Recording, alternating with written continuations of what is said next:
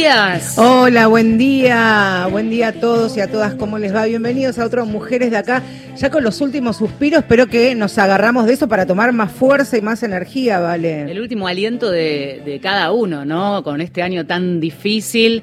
Eh, nos quedan un par de programas y hay que guardar y reservar la energía. Y acá ya nos metemos de lleno en lo que tiene que ver con esta lucha de mujeres que está a punto de llegar a una fecha crucial en donde la expectativa está puesta en qué vaya a pasar allí mismo en el Senado con la ley de aborto legal. Y el acompañamiento también para las maternidades vulnerables, ¿no? El programa de los 100 días, saben ustedes ya que con, el, con la firma del dictamen de mayoría hay que esperar esta semana, que son los plazos reglamentarios, para la semana próxima, en realidad en 10 días ya lo que va a ser el debate en tablas, en el pleno de, del recinto y también lo que ha dejado, lo que han dejado las exposiciones de quienes, por supuesto, defienden este derecho y también de quienes los rechazan. Ha sido muy importante y lo hablábamos con Vale hace un ratito fuera del aire, principalmente los expositores de la última jornada, porque se escuchó se supo de primera mano y pudimos conocer las voces de las víctimas, de las sobrevivientes de los abortos ilegales, clandestinos y también espontáneos criminalizadas. ¿Acaso las ausentes hasta el momento de ese debate? Y era importante, nos veníamos preguntando eh, cómo, eh, si no las nombramos con nombres, con apellidos o con seudónimos en algunos casos por lo doloroso de cada una de esas historias, eh, ese protagonismo hace que uno lleve esa lucha en nombre de las mujeres en general al caso, a la situación particular que pone en boca de una víctima la situación real con la que se encuentra una mujer al momento de interrumpir un embarazo. Eh, situaciones de distinto tipo, en algunos casos traumáticas, en algunas otras situaciones cuando encuadran dentro de lo que hoy ya está legislado el aborto legal y sin embargo la criminalización, algo de lo que hablamos algunos programas atrás, pero escuchar esas voces, así como nosotras escuchamos en, en primera persona también la historia de una mujer que estaba con prisión domiciliaria, Rosalía, por eh, eh, un episodio obstétrico en este caso, bueno, aparecieron finalmente las voces, eh, por ejemplo, de Lucía a través de una carta, esta chiquita que a los 11 años fue este, negada en su derecho a acceder a un aborto después de la situación de abuso de su abuelastro, ¿no es cierto? Una historia conocida, pero sin embargo que había permanecido ausente. Bueno, en este caso apareció a través de, de una carta, ¿no? Pensaba también en el en el camino de alguna de estas mujeres, de algunas de estas sobrevivientes. Pensaba en Belén particularmente y en este programa, cuando hace algunos años desde, desde el encierro, desde la prisión, nos mandó una carta, ¿te acordás? Y después pasaron prácticamente estos, estos tres años. Ana Correa viajó a Tucumán después de lo que ocurrió en el 2008 en el, en el Senado, hizo esa investigación y ese trabajo impresionante en Somos Belén, plasmado en un libro. Belén, por primera vez se le escuchó su voz en alguna entrevista radial que hubo y esa réplica, por supuesto, se escuchó en, en el Senado el otro día. Y también ha sido muy interesante incluso desde, los desde lo corporal de algunos senadores que rechazan el proyecto para legalizar el aborto, cómo los incomoda escuchar a las protagonistas. Los aterra, los pone nerviosos porque de alguna manera es esa realidad contada en primera persona que como un castillo de naipes se desmorona. En definitiva es a quien hay que darle respuesta. Eh, nos tienen que dar respuesta a las mujeres, pero esas situaciones ya ocurridas eh, son las que deben interpelar. Y para eso están esos testimonios, para interpelar a quienes tienen en su poder ese botoncito eh, verde o celeste, si querés ponerlo en términos simbólicos, de decidir sobre el, futuro y los derechos de las mujeres. Pero nos propusimos también eh, repasar un poco y nos preguntábamos, ¿no? A nueve días de esa definición crucial ¿Qué pasará con aquellas que abrieron el camino? Desde hace, te diría, 30 años empezando a machacar, a poner en palabras ese derecho negado. Educación sexual para decidir, anticonceptivos para no abortar y aborto legal para no morir, la consigna de la campaña nacional por el derecho al aborto que más allá de, por supuesto, verlas en los millones y millones de pañuelos que se multiplican en cada rincón del país, son parte incluso de la militancia de nuevas generaciones, pero hasta hoy día hay que volver hacia atrás y, tomarnos de la mano y, caminar juntas este recorrido que un puñado de mujeres formadas, académicas, con un enorme eh, trayecto desde el conocimiento, desde las distintas disciplinas, empezaron tímidamente a, generar esta primera espuma de, de una ola imparable, ¿vale? Y cuando hablamos de las pioneras o de las históricas, ya hemos hecho un programa en Mujeres de Acá y vamos a seguir sumando nombres. En su momento hicimos nota y, pudimos abrazarnos en el estudio de Radio Nacional con Marta Rosenberg, con Nelly Pila Minjersky, con Marta Lanís. Vamos a sumar más nombres hoy. Y ya mismo le damos la bienvenida a Mujeres de Acá desde la virtualidad a Elsa Schwartzman, socióloga, docente, integrante de la campaña por el derecho al aborto legal, seguro y gratuito. Elsa, buenos días. Gracias por estar con nosotras acá. Marcela y Valeria, te saludamos y gracias a ustedes, porque qué compañía maravillosa todas las que nombraron, las maestras eh, respetadas y, y, queridas. Sí, y compañeras de lucha, eso es un, es un doble honor, ¿no? Contanos en qué momentos te sumas y de qué manera, porque hay muy lindas historias en los modos en que las distintas mujeres se fueron sumando a la campaña. Sí, mi historia, yo lo, he dicho, eh, me sumé tarde al feminismo, pero temprano a la campaña. Eh, feminismo activo, militante, me refiero, ¿no? Comienzo de los 90, cuando formé parte de una cátedra de Sociología de la Salud en la Facultad de Ciencias Sociales y de Ciencias Sociales en la cátedra de Susana Checa. Susana Checa formaba parte eh, del Foro por los Derechos Reproductivos y me propuso acercarme a esa organización para seguir discutiendo feminismos y compartir sus militancias. Y ahí conocí a través de Susana Checa a Marta Rosenberg, a María Alicia Gutiérrez y a otras compañeras, Mabel Campagnoli, que formaban parte y formamos parte del Foro por los Derechos Reproductivos. Ahí empecé a estudiar más de la mano de todas estas maestras que estoy nombrando, súper expertas con una trayectoria de militancia que como ustedes bien dijeron abarcaban décadas anteriores, eh, no olvidemos el papel fundamental del rol de las mujeres militantes en la constituyente del 94, donde se logró que el resucitado Barra no impusiera en ese momento la cláusula que llevaba supuestamente su nombre, que era que en la Constitución figurara el derecho este, de, de, la vida desde el momento de la concepción. Eso, Barra fue derrotado en el 94 y desde ahí viene siendo derrotado y esperemos que en el año 2020 también.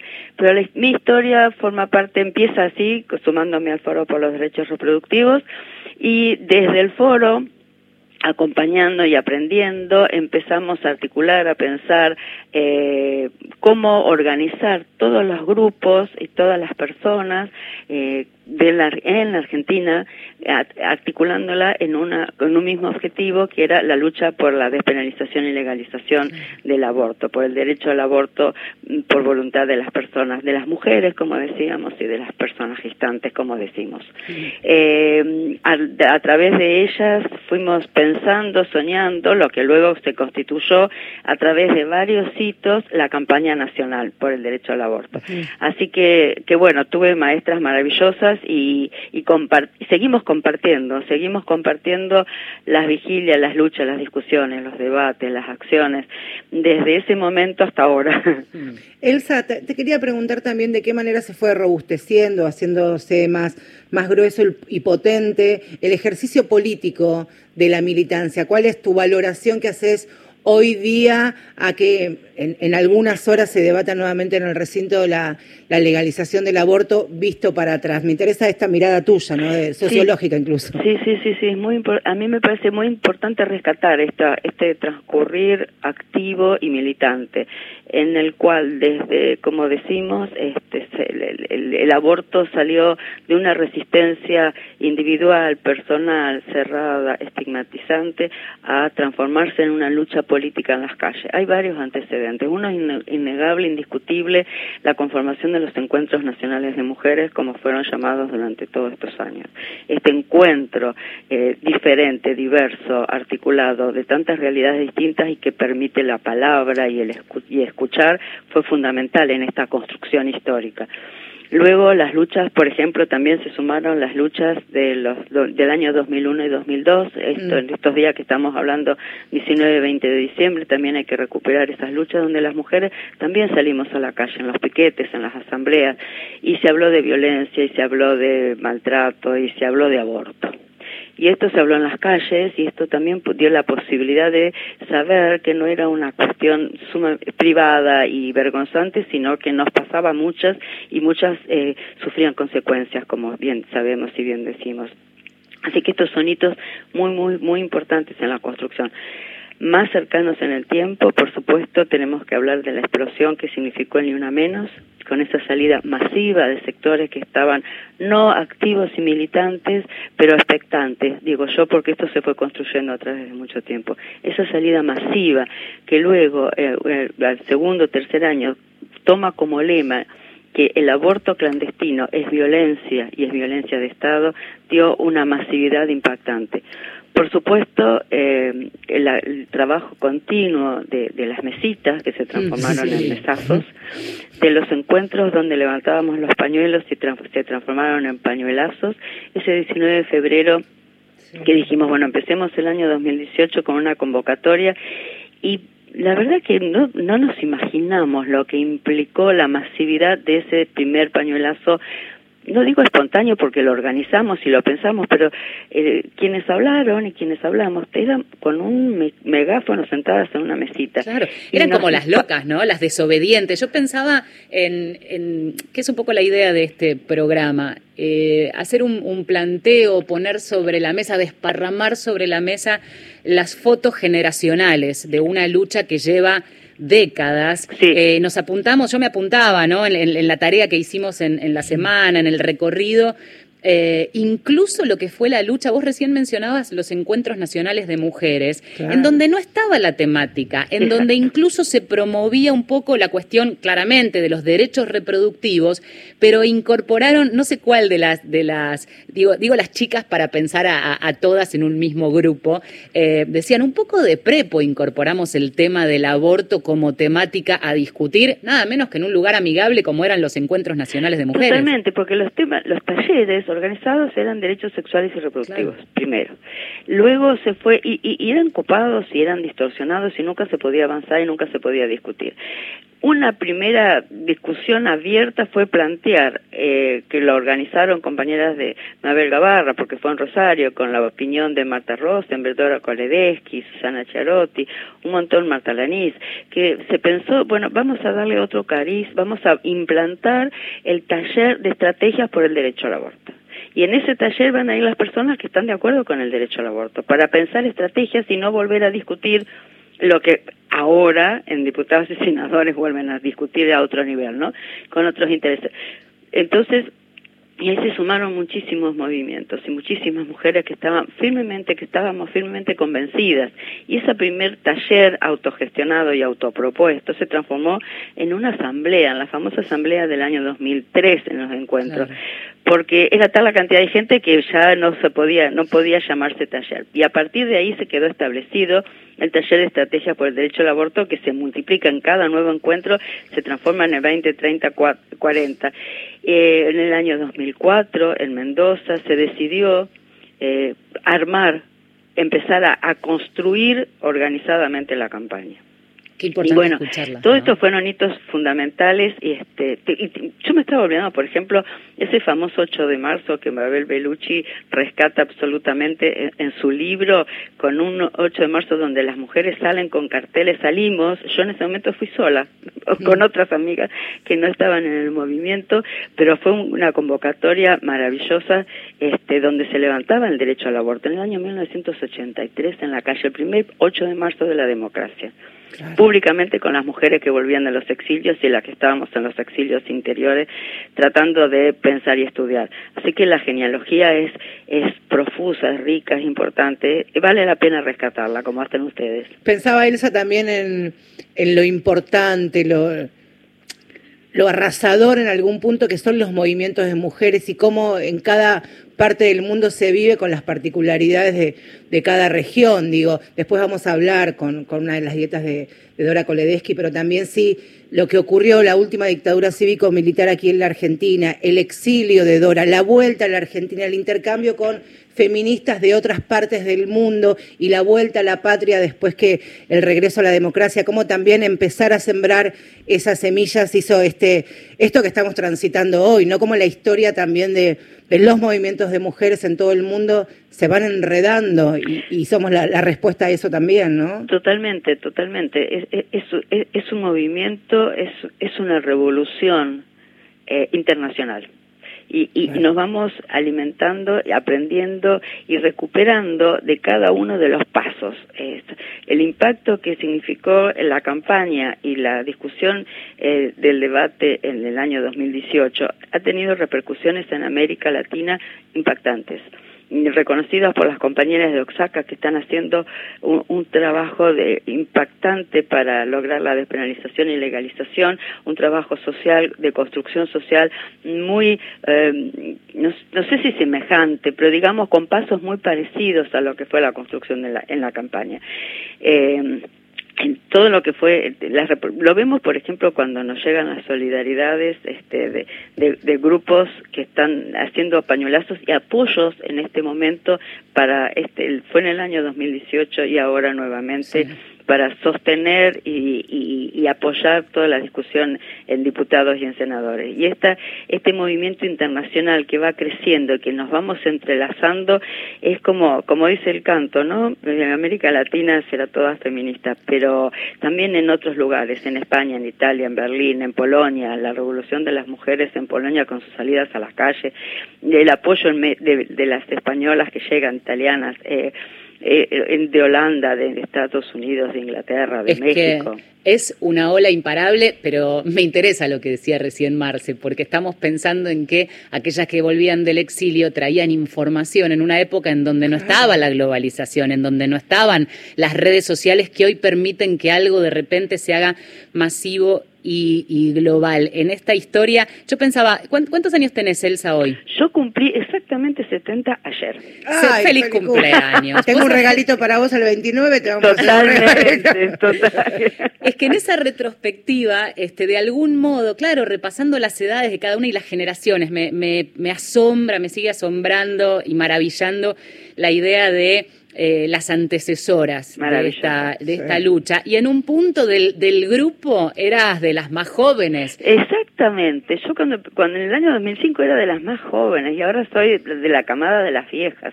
Es maravilloso porque eso implica un crecimiento eh, muy impactante. Por ejemplo, qué sé yo, como detalle personal, en la campaña eh, se, se, han sumado e integrado papeles fundamentales de activistas no, no solamente en Ciudad de Buenos Aires, sino en varios lugares del conurbano, eh, compañeras que fueron alumnas mías en la facultad. Mira, qué hermoso. Ah, es maravilloso. Yo muero de orgullo y además son militantes eh, fuertes, capacitadas, inteligentes, con una conducción política y, y, y, no son las más pibas ya. Y hay más jóvenes, y hay eh, hijas y, y, nietas de conocidas y de amigas que se están sumando. Y, y, bueno, hay miles de detalles personales que no vienen al caso, pero generalmente es muy impactante y fuimos aprendiendo muchísimo. Esas primeras mujeres, antes de, en los 70 inclusive, que traían y antes que eran pocas ilustradas, traducían, hacían grupos de estudio, grupos para compartir, traían de sus viajes algunos textos escondidos, incluso durante la dictadura, y podían discutirlo y conversarlo, y después en la democracia con un poco más de libertad, pero realmente fueron las introductoras de estas teorías y todo ese feminismo que se fue conformando y fundamentando en distintos lugares del mundo. Y a partir de ahí, esto que yo nombré antes, con esa ampliación de una base social que fue transformando de un pequeño grupo, a lo mejor, de gente muy estudiosa, muy militante, militante políticas, militantes políticas y militantes políticas de derechos humanos, como Laura Bonaparte, como muchas mujeres que fueron pioneras de, de todas estas luchas. Y esa, eso se fue ampliando en las bases sociales porque supieron y pudieron en estas luchas políticas acompañar los movimientos sociales de base y participar. Y eso se expandió, se discutió en talleres de trabajo social y se llevó a las escuelas, a las universidades. Se conformaron redes a partir de la campaña con un trabajo fundamental para que cuando tengamos la ley, esta ley sea conocida, difundida, aplicada y exigida universalmente. Completamente. Eh, ya para despedirnos, en, en, agosto del 2018 hacía mucho frío en la calle, nosotras cronistas de Vale de Tele y yo de radio, y las más jóvenes empezaban a gritar, abran paso que vienen las históricas por la avenida Callao. Claro, en el mundo prepandémico nos podíamos abrazar, podíamos hacer espacios para que ustedes caminen. Y el otro día, en frente al Congreso, cuando habían pasado 23 minutos de las 7 de la mañana y ya teníamos la media sanción, estaba Marta Rosenberg sentada en una silla de plástico, un lugar reservado para desde la campaña y estaba también Elsa. Y Elsa era esa misma piba seguramente que está recordando cuando ingresó a la campaña y al feminismo y era de alguna manera quien acompañaba a Rosa, la sacaba de la plaza, venía en el mundo pandémico sin tanto abrazo, sin tanta abrazo y beso, pero seguramente tendrá las réplicas, este, ojalá que así sea el 29. Elsa, muchas gracias, por esto y por todo. Gracias a ustedes, un espacio hermosísimo y nos encontraremos el 29 y podremos, aunque no, aunque de lejos festejar. Seguro. Fuerte abrazo. Será ley. Será ley. Hermoso programa sobre el estribo del año con música también y llega Lila Downs, versión de Clandestino y que no sea más.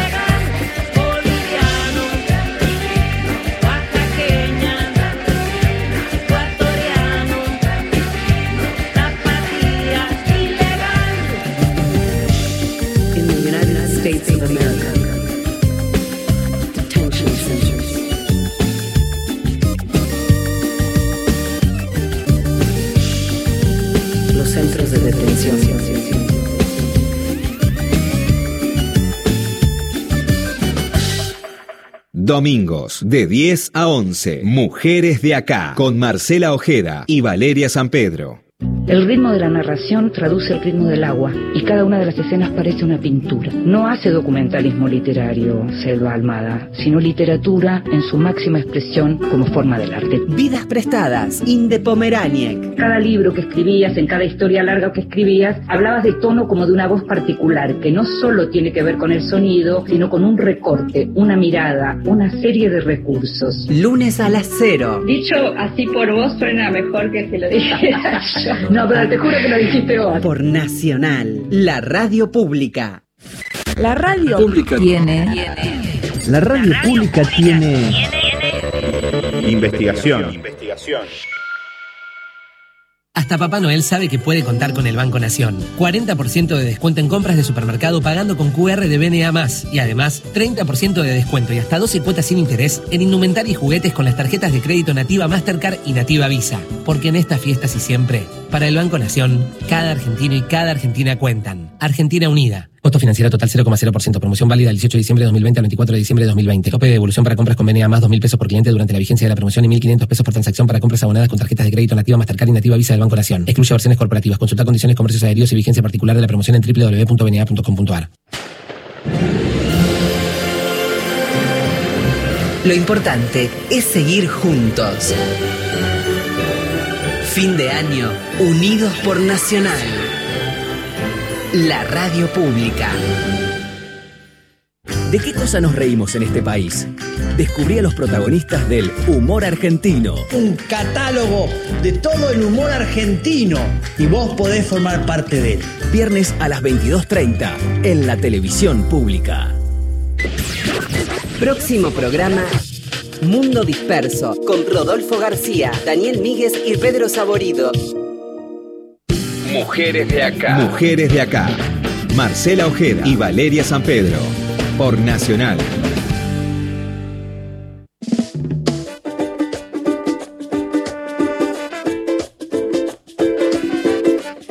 Seguimos en Mujeres de Acá hasta las 11 de la mañana en este recorrido histórico, en este reconocimiento de aquellas que abrieron camino, una lucha de décadas en donde, para empezar, corrieron esa idea del tabú, de empezar a hablar de aborto. Es el primer paso, empezar a poner en palabras para después eh, abrir la lucha, ¿no? Y esa ese recorrido, esa militancia bien fuerte que comenzó tímidamente, no porque no tuviera la fuerza arrolladora que hoy vemos y que sentimos y que vivimos en las calles, sino que era un grupo reducido de, de mujeres quienes no viven en la ciudad de Buenos Aires y no conocen la capital federal, Callao y Rivadavia, frente al Congreso, es una esquina neurálgica de la capital federal. Y hace 30 años que un grupo pequeño de mujeres allí con una mesita de plástico, imagino, y alguna banqueta o alguna silla, pidiese adhesiones para presentar una solicitada que hablase de la despenalización y legalización del aborto. Imaginen ustedes otro mundo, otro país, otra cabeza, que lo que mínimo que le gritaban eran asesinas, pero por suerte estaban otros y otras que se iban con timidez sumando a ese reclamo. Las luchas históricas, las fotos de esa lucha histórica y no puede no llevarnos a lo que fue la lucha de las madres de Plaza de Mayo, esas recorridas, esas, esas locas que terminan después generando una huella indeleble eh, y es el nacimiento de una lucha, en este caso eh, por el derecho al aborto legal, este grupo de mujeres allí en la Puerta del Molino. Hay un nombre recurrente que aparece cuando hablamos de pioneras. Dora Koledesky es muchas creen, creemos que de salir la ley, por supuesto, debiera llevar su nombre. Falleció hace algunos años y cuando hablamos de pioneras, de quienes motorizaron esta lucha, como escuchábamos a Elsa y en otras ediciones de Mujeres de Acá, previo al nacimiento de, de la campaña, fue Dora una de las impulsoras de la Comisión para legalizar el aborto, un recorrido, una militancia teórica, académica, lo contábamos hace un ratito también, en su exilio allí se formó e intercambió con otras feministas y profesionales de, de otras partes del mundo, principalmente con el feminismo francés pero también allí, como, decíamos, como decía Val hace un ratito, estas imágenes y estas postales generacionales. Ahí vamos a tirar un ancla por los próximos minutos, pero antes vamos a seguir con este recorrido y nos vamos a ir a 2005. Esta es la voz de Nora Koledesky que decía esto allí, en la avenida Rivadavia y Callao.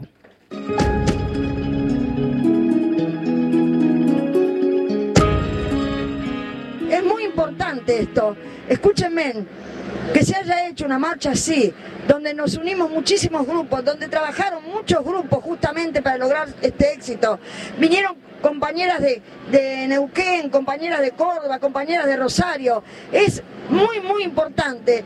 Eh, después, de, la verdad, cuando nosotros empezamos éramos unas cuantas nomás, éramos cinco, seis o siete. Hoy somos miles y miles las que estamos en esta, en esta pelea. Y esto tiene que, tiene que dar su resultado. Tiene, tenemos que sacudir a la eh, digamos, al, espero, a los gobiernos para que cedan aquello que nosotros estamos, estamos este, exigiendo. Si no, si este reclamo no tiene respuesta, entonces hay que ser, hay que ser pesimista, porque semejante reclamo tiene que tener una respuesta. Esperamos eso. en el año 88 se formó la Comisión por el Derecho al Aborto. Yo había estado en el exilio y volví en el, el, cuando cayó la dictadura y después formamos la comisión.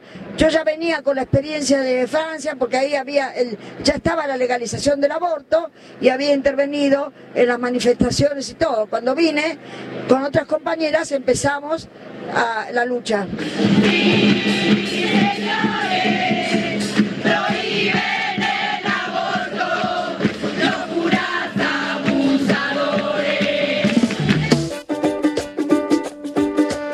La esquina del molino en esa parada como mm. punto de encuentro. Dos veces por semana era la cita, de 18 a 19.30 juntar firmas. A veces eh, parece un, sueño irrealizable, juntar firmas y decís quién me escucha, pero es también eh, empezar algo que puede crecer y de esta manera fíjate cómo, cómo creció, ¿no? Pensaba también primero en lo importante de las voces, ¿no? Del registro y del color de cada una de las voces y la potencia de, un testimonio como escuchábamos ahora recién. E incluso se ingresan ahora o cuando quieran hacerlo a la página de, de la campaña por el derecho al aborto. Hay allí algunos escritos que Dora lo que hizo fue escribir sus recuerdos, algunos por supuesto luego se pudieron digitalizar, sacar fotocopias y están ahí sus, sus memorias. Es interesante también como, insisto con esto, de manera intergeneracional, transversal, federal e inclusiva, la campaña con, por supuesto, el, el,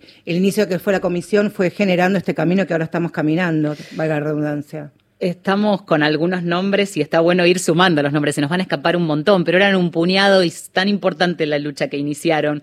Eh, Nina Brugo no la nombramos todavía, Alicia Schechter no la nombramos todavía, eh, Olga Cristiano la nombramos ahora. Eh, ella conoció y militó junto a Dora Koledesky y, y, vamos a hablar con ella. ¿No está, ¿No está Olga?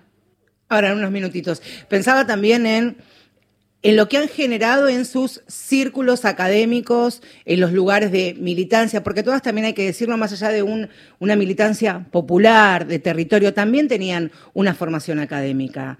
Todas venían abogadas, docentes, universitarias, que allí también desde el conocimiento lograron la base para lo que, lo que luego comenzó a, gestarse en la Argentina. Sí, y lo que fue después una redacción ya de un proyecto de ley. Recordemos que cuando los proyectos de ley se presentan desde, desde el llano, desde, desde la juntada de firmas popular, tiene toda una serie de requerimientos. Entonces, eh, cuando vos eh, decís siempre de qué manera se fue engrosando el debate, es también no solo eh, meterlo en la agenda pública de discusión, sino también reunir voces suficientes para decir hey, señores que nos representan, diputados y senadores, necesitamos que hablen de esto, que lleven esta discusión, en este caso, con eh, un proyecto de ley para eh, asegurarnos una serie de derechos que en este caso eh, nos siguen siendo negados. Me conmueve también él, él y los intercambios con los feminismos de otras partes del mundo. Hablábamos hace un ratito con Elsa del lema de, la frase educación sexual para decidir, anticonceptivos para no abortar y aborto legal para no morir, que se multiplica, por supuesto, en cada rincón de nuestro país y que también tiene una historia, una consigna que es el resultado de un intercambio con una abogada italiana, feminista también, Erika eh, Dumontel, que de alguna manera cede, entrega y lo toma la Argentina y hoy es parte de nuestro, nuestro día a día. Así que ese feminismo internacional también tuvo sus bases ahí. Ahora sí saludamos a eh, Olga Cristiano, otra de nuestras históricas, de las pioneras, de las que nos siguen dando cátedra de lucha. Hola Olga, aquí Valeria y Marcela, te saludamos. Eh, hola chicas, eh, bueno, contenta de, de, estar compartiendo todos estos días con ustedes y, y bueno, y esperando la ley, ¿no? Si estamos tan expectantes nosotras que podríamos decir que somos nuevitas en esta, en esta lucha, me imagino lo que significa poder decir, este, voy a poder ver finalmente el resultado de tanto patear la calle, tanto alzar la voz. ¿Cómo? Y son muchos años, porque eh, comenzamos en el 88 se formó la Comisión por el Derecho al Aborto, que es de alguna manera la matriz de la campaña. O sea, la campaña fue de posterior, 2005.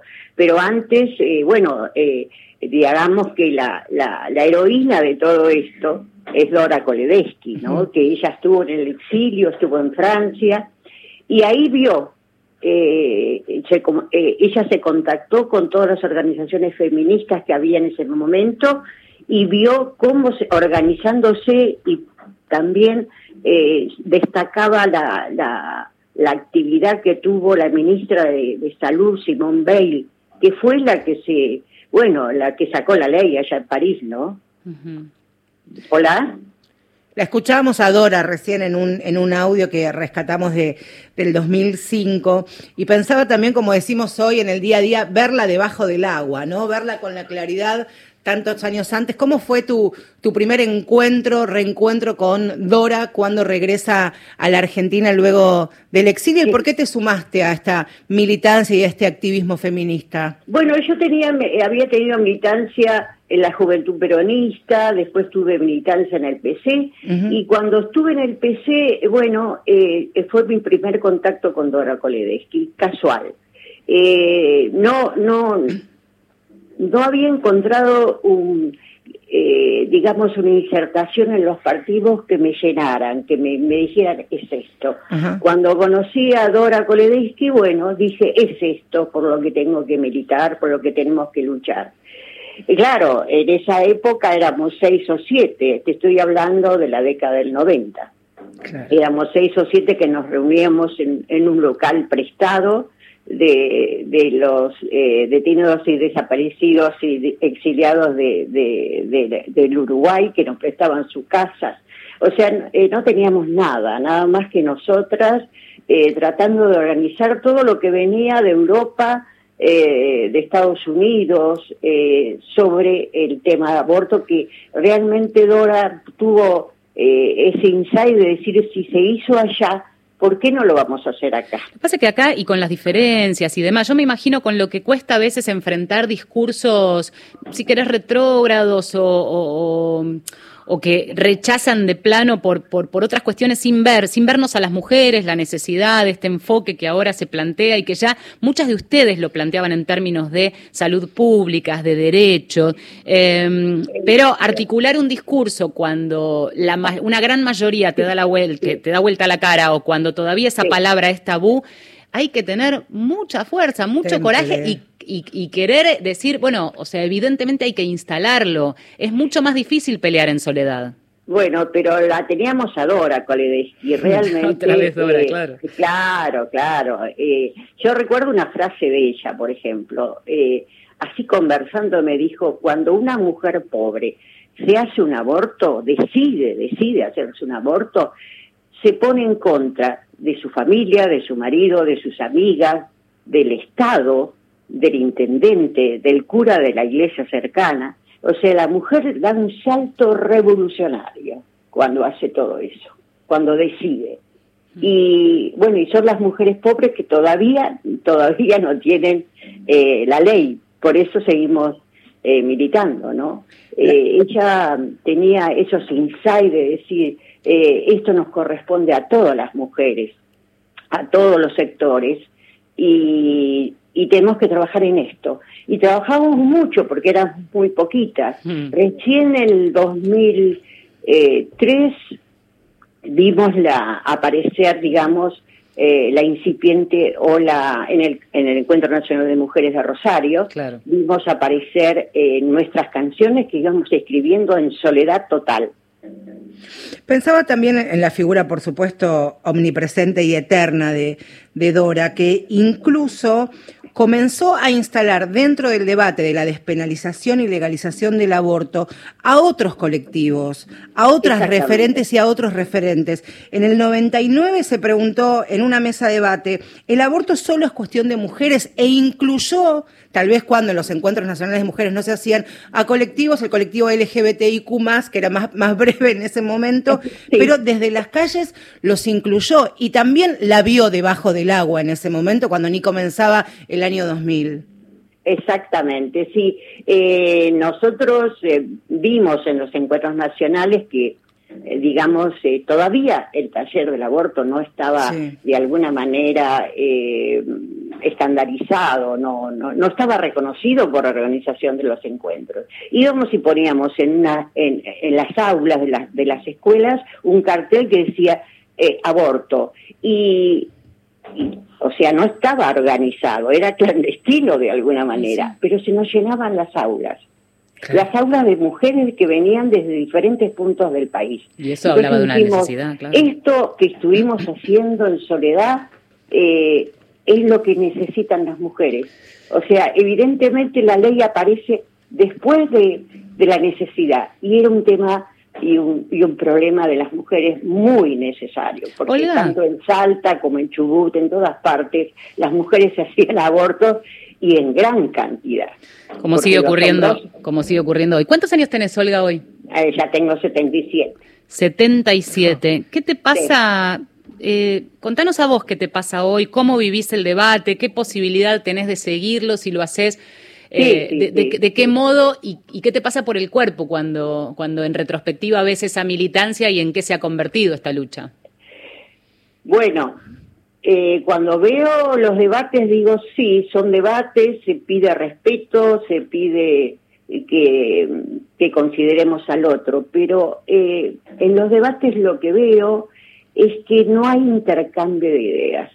O sea, como que eh, digamos, el sector celeste se queda con dos o tres eh, consignas y, no lo podemos movilizar porque evidentemente eh, se trabaja con dogmas y los dogmas son absolutos y nosotros no no no, no podemos pelear con dogmas lo nuestro es tratar justamente de lo contrario de ir accediendo a derechos derechos de salud, derechos de emancipación. O sea, me parece que en los debates no se logra intercambiar ideas y tener, a veces suelen ser repetitivos, reiterados, y, es porque hay un, eh, un clivaje en dogmas.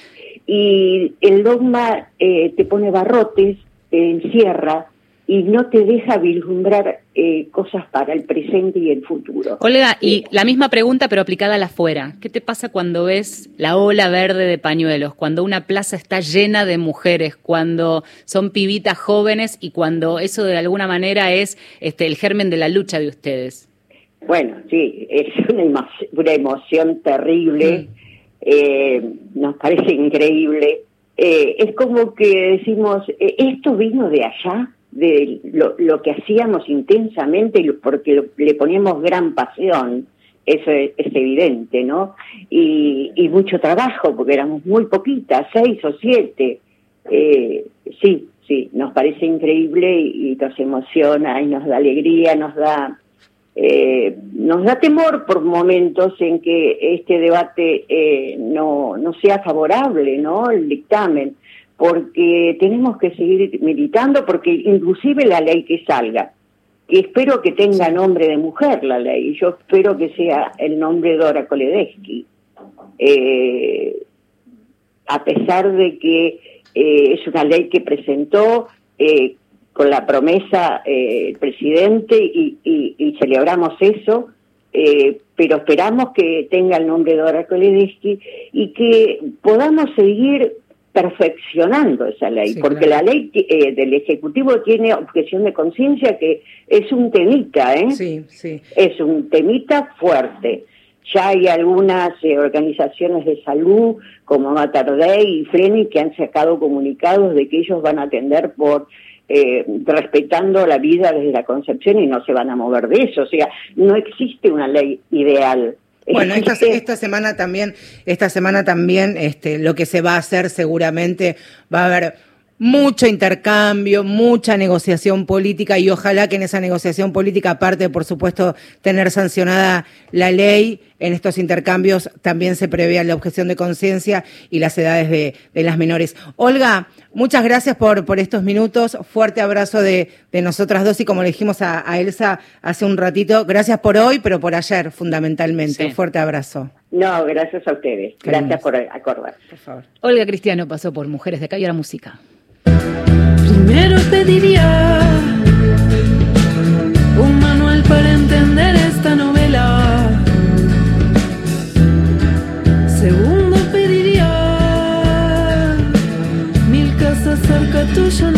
La. Lo que pida, la mayoría se realizará.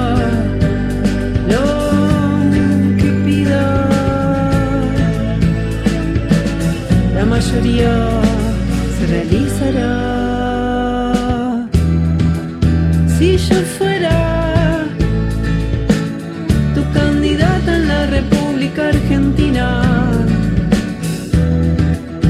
vez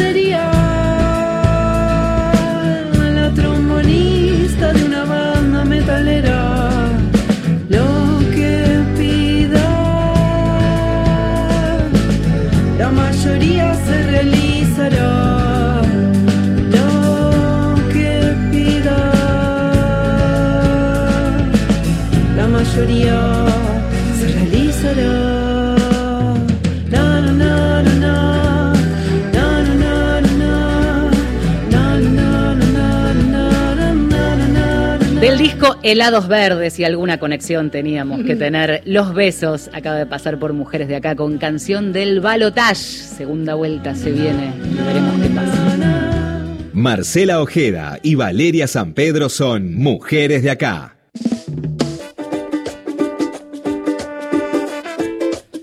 Ha estado omnipresente y ha sido sin lugar a dudas la la protagonista de este programa. En realidad podríamos decir que también del espíritu de, la mayoría de los programas que hemos hecho y que tienen que, hemos hecho y que tienen que ver, por supuesto, con la despenalización, aunque ya lo es social, y la legalización del aborto. Hablábamos de Dora Koledeschi, a quien escuchamos hace un ratito, y quienes sus compañeras de, de militancia nos regalaron una semblanza, una postal de su espíritu, su lucha y su militancia. Pero también el corte eh, generacional, intergeneracional que atraviesa esta lucha, pero cuando además lo pones en términos de familia, de lazos de sangre, de aprendizaje, de cuando tenés la suerte de tener una madre, una abuela, una bisabuela que te abrió ese camino, bueno, vuelve a ponerse la piel de gallina. Vamos a saludar a Rosana Fanjules, nieta de Dora Koledeschi, pero además es integrante de la campaña también, así que un montón de preguntas para Rosana en estos minutos finales de Mujeres de Acá. Hola Rosana, acá Marcela y Valeria. ¿Cómo va? Buen día, ¿cómo están? Bien, todo bien. Muchas gracias por invitarme. Acá tiene mucho que ver, a todas les preguntamos la edad para entender un poco ese recorrido. ¿La tuya? 46 años. 46 años, y si tuvieras que definir cuántos de feminista o de militante, porque gran parte de, y más allá de la, de la historia de la familia, ¿en qué momento se conecta un poco eso? Sí, como que llevó un tiempo, ¿no? Una deconstrucción también, a pesar de venir de un hogar feminista, este, todo tiene su proceso. Eh, si bien el pensamiento siempre fue hacia ese lado, nunca hubo dudas al respecto, la militancia activa eh, recién comenzó en 2015, con el primer Ni Una Menos. Mira vos, ¿cómo fue? Eh, y bueno, yo buscaba un espacio eh, para militar por esta impotencia y bronca de, de, todo lo que pasamos las mujeres a lo largo de la vida. Llega un momento que uno se harta. Eh, yo venía de tres o cuatro años de pasar este una situación de violencia de género constante, un acosador, alguien que se obsesionó conmigo. Mm. Así que mm, esa situación como seguía en ese momento y busqué un espacio para militar porque eh, si bien yo conozco todas las herramientas que hay del Estado para combatir ese tipo de cosas no era suficiente y era eh, la visibilidad también en ese momento de la prensa en mostrar que había una muerta cada 26 horas. Entonces dije, yo no quiero ser una de esas, tengo que seguir buscando formas de que esto se termine. Y busqué un espacio y no busqué campaña contra las violencias, busqué algo que donde yo me sintiera cómoda, identificada, y también porque pensaba que era eh, el, aborto era mm, como el eje de todos los otros derechos, como que primero está este eh, y después viene el resto. Así que busqué a las compañeras de mi abuela de la campaña en el mismo primer ni una menos, así que fue muy emocionante reencontrarme ahí con ellas. ¿Las reuniste vos? No, no, ellas estaban reunidas participando de la del año a menos como campaña. Pero estaban, ah, claro, está bien. Eh, entonces yo busqué en ese espacio que había gente suelta y gente organizada, busqué a la campaña y las encontré. Y a partir de ese momento eh, seguí militando eh, activamente en la campaña. Pensaba Rosana también la manera en que el, feminismo o los feminismos llegan a la vida de, nosotras, ¿no? De las mujeres que uno eh, pensaría esta idea romántica, bueno, nieta de Dora seguramente a los cuatro o cinco años ya tenía, digo, un discurso recontraarmado y cómo también a veces la historia de cada, la historia personalísima de cada una de nosotras va, va decantando, ¿no? Que no necesariamente porque uno viene de una familia militante, activista, feminista, uno tiene que mamar eso de pequeña, sino que hacer su camino, su recorrido, pero que en algún momento esa espiral este, vuelve al inicio, ¿no? Como que algunas cosas quedan retumbando o haciendo eco en, en la vida de una. Sí, exactamente. Y, y creo que lo emocionante también fue porque yo tengo una hija y no quería que mi hija pasara ninguna cosa de, ningún tipo. Eh, así que pensando en su futuro también, es que fui ahí y fui con mi hija también. Simena, ¿no? Sí, con Simena también, sí, sí. Ella ya venía con otro chip, ya activaba en su colegio. Yo activaba políticamente, pero no de, no no desde este lugar, ¿no? Hay algo simbólico muy fuerte de que esté la bisnieta, la nieta, que la, que, que, la abuela haya sido símbolo de lucha. No sé si venías escuchando, pero el amor con el que este, recordaba, adora cada una de las que fueron compañeras y hoy siguen en las calles o lo siguen como pueden, porque también la edad a veces complica las cosas, pero el espíritu ese de lucha está intacto.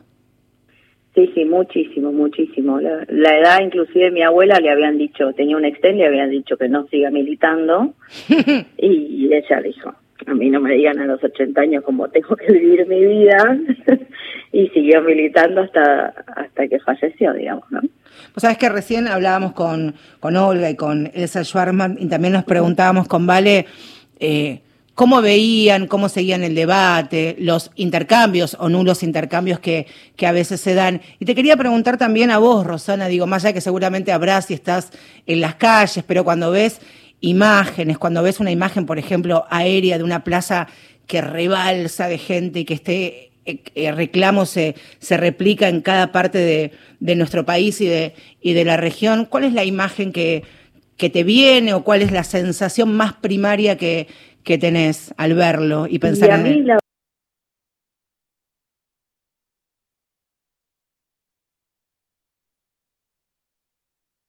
darme por el cuerpo eh, como si fuera una sorpresa, ¿no? Cada vez que, que veo todo eso, porque significa algo más que la lucha de todas eh, las argentinas, significa también eh, como un objetivo logrado de mi abuela que estuvo tantos años eh, dedicándole esa lucha. Mm. Eh, tuvo muchas luchas en su vida, pero esta última lucha eh, fue algo muy este importante para ella y si bien eh, antes de fallecer dijo claramente que sabía que el camino estaba trazado para que esto se logre, no es lo mismo ver que socialmente ya se logró y ahora estamos esperando que acompañe el Senado, ¿no? Falta tan poquito. ¿Es cierto que estuviste en la, en, la mesa esa del molino acompañando a tu abuela, quizás sin saber de qué se trataba todo?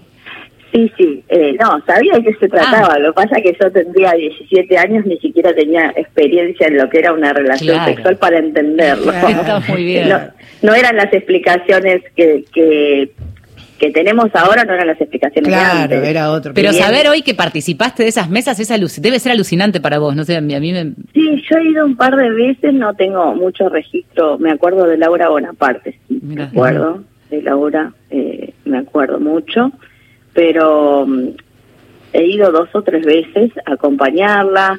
Nosotros eh, era el programa era así, íbamos a la a la esquina del molino un rato con las chicas, porque eran las chicas, y después nos íbamos al cine, nos íbamos a un cine que había ahí en la calle La Valle. La Valle, Sí. claro. Sí, ahí vamos a mirar una película donde siempre se dormía mi abuela, siempre se dormía. y, y era bueno, para mí era divertido, pero ella se dormía y roncaba. Un pero bueno, no planazo. importa. Planazo, era un planazo. y tal vez con el tiempo entendés que en realidad iba al cine para que vos te quedes contenta y tener tu salida, Claro. pero ella estaba agotada de haber estado con la mesita en, en la esquina de Callao. Contando firmas. Claro, decir, bueno, que, mire la película, vamos a Pampernick, pero yo te duermo un ratito, claro. Claro, siempre te decía, te decía, yo no me dormí nunca. Hermoso, hermosos recuerdos. Vos sabés que estamos terminando el programa, pero qué bueno haber podido conectar un ratito, escuchar esta historia. Eh, habíamos decidido hacer este repaso histórico sobre el final también de lo que es nuestro ciclo eh, de este de este Mujeres de acá en su quinta temporada. Rosana, te agradecemos mucho, te mandamos un, Gracias un abrazo y seguramente nos vemos en las calles.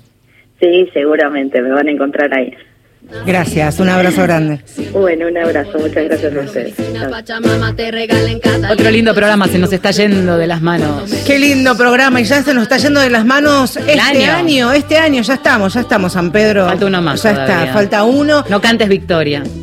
Canto San Pedro. Nos Ahí vemos está. el domingo que viene, pero antes decirles que Gustavo Kogan es el productor ejecutivo de este programa. Diego Girau en la operación técnica. Valeria San Pedro, una de las conductoras. Marcela Ojedo a la otra, a la cabeza de este de este corcel. este corset. Señores, hasta el domingo que viene, cuídense. y de múltiples formas